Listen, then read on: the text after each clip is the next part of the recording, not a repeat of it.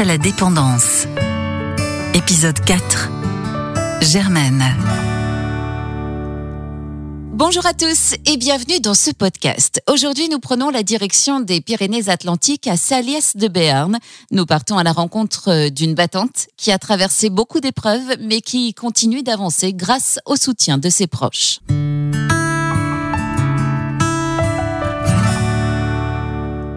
Mon nom c'est Sylva. Mon prénom c'est Julia. Jeannette Germaine. Et on m'appelle Germaine. J'ai jamais rien compris. Jusqu'à 16 ans que je m'appelais Julia, vous voyez.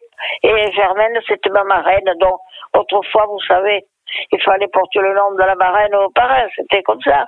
Germaine a aujourd'hui 89 ans. De son enfance, elle garde le souvenir de parents aimants partis trop vite et d'événements marquants.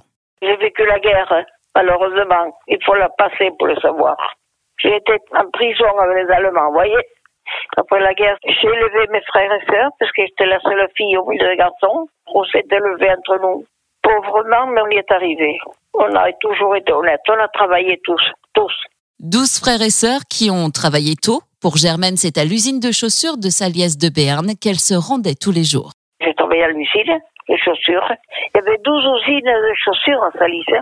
J'étais aux machines, euh, ce que le patron me demandait. Il m'aimait beaucoup le patron aussi parce que je n'ai jamais résigné sur le travail. Je ne m'endors pas. Je m'autorise, c'est très nerveuse et expéditive. Hein. J'aime les choses à leur place. Voilà, après j'ai connu mon mari, je me suis mariée. 18 ans j'avais, lui il avait 20 ans. On s'est connus jeunes. Une jolie rencontre euh, rendue possible bien malgré lui grâce au curé de la ville. Je l'ai vu dans la rue. Et après, on était filles de mari autrefois. Il fallait avoir le voile pour aller au Vêpres. Il n'avait pas intérêt à manquer. Et alors le curé, on est arrivé en retard, il nous a dit, celle du fort à la porte. Ben, on est parti. C'est là que la copine a dit, écoute, il y a un bal euh, et une fête à la Bastille, on va y aller. Et puis voilà, j'ai revu ce jeune homme. Après, on s'est vu comme ça. Et voilà. C'était magnifique, c'était. À c'est la pire vérité. De leur union sont nées quatre filles que Germaine chérit par-dessus tout.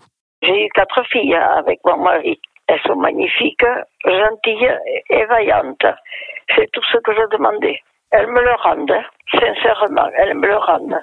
Quand j'étais si mal, elles sont venues garder papa pendant un mois, là, presque, que je suis partie. Donc, sincèrement, elles sont adorables. Cette aide, ces filles l'ont multipliée au mois de juillet 2021 lorsque Germaine a été hospitalisée en urgence pour une occlusion intestinale. Ah oui, oui, j'ai une occlusion encore. Mon ventre éclaté, c'est une occlusion foudroyante. Ça a été terrible. Jamais souffert comme ça. J'ai été opéré d'urgence à Dax. Et après, j'étais à la maison de repos et au second. Aujourd'hui, Germaine est rentrée chez elle et est accompagnée pour sa convalescence par ses proches et par plusieurs personnes extérieures. Je ne peux plus marcher après l'opération. Je vis chez moi, euh, à Belloc, là, mais je ne peux rien faire. Pas porter une casserole, c'est mon mari qui doit tout faire. Il se met à la cuisine et il met la vaisselle dans le lave-vaisselle très bien. Il fait la lessive, ça sort très bien. Il n'avait rien fait avant. hein. Alors si je le fais, me alors c'est pas la peine. Il râlerait davantage.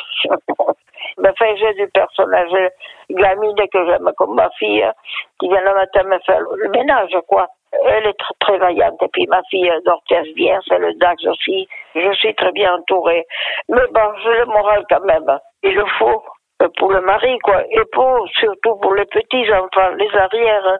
Ils viennent tous nous voir. J'ai des petits-enfants aussi adorables. Ils sont toutes très gentilles, ça c'est sûr. C'est cette grande famille qui lui permet d'aller de l'avant pour recommencer à marcher notamment. Il faut vouloir. faut pas se plaindre tout le temps, ça sert à rien. Personne ne peut prendre votre place. Avoir les enfants tout le temps et les petits-enfants, c'est ça qui vous tient en vie. C'est ça. On n'a pas le temps de penser à quoi que ce soit. Ils disent, mamie, papy, on va venir manger. Allez, ben, venez. Mon mari m'a dit quand j'étais à l'hôpital, il faut qu'on vive un peu plus ensemble. On attend un peu, on n'est pas pressé, comme on dit mon mari. On a le temps. Et c'est tout ce qu'on lui souhaite. Du temps. Face à la dépendance. Un podcast proposé par Tutélaire.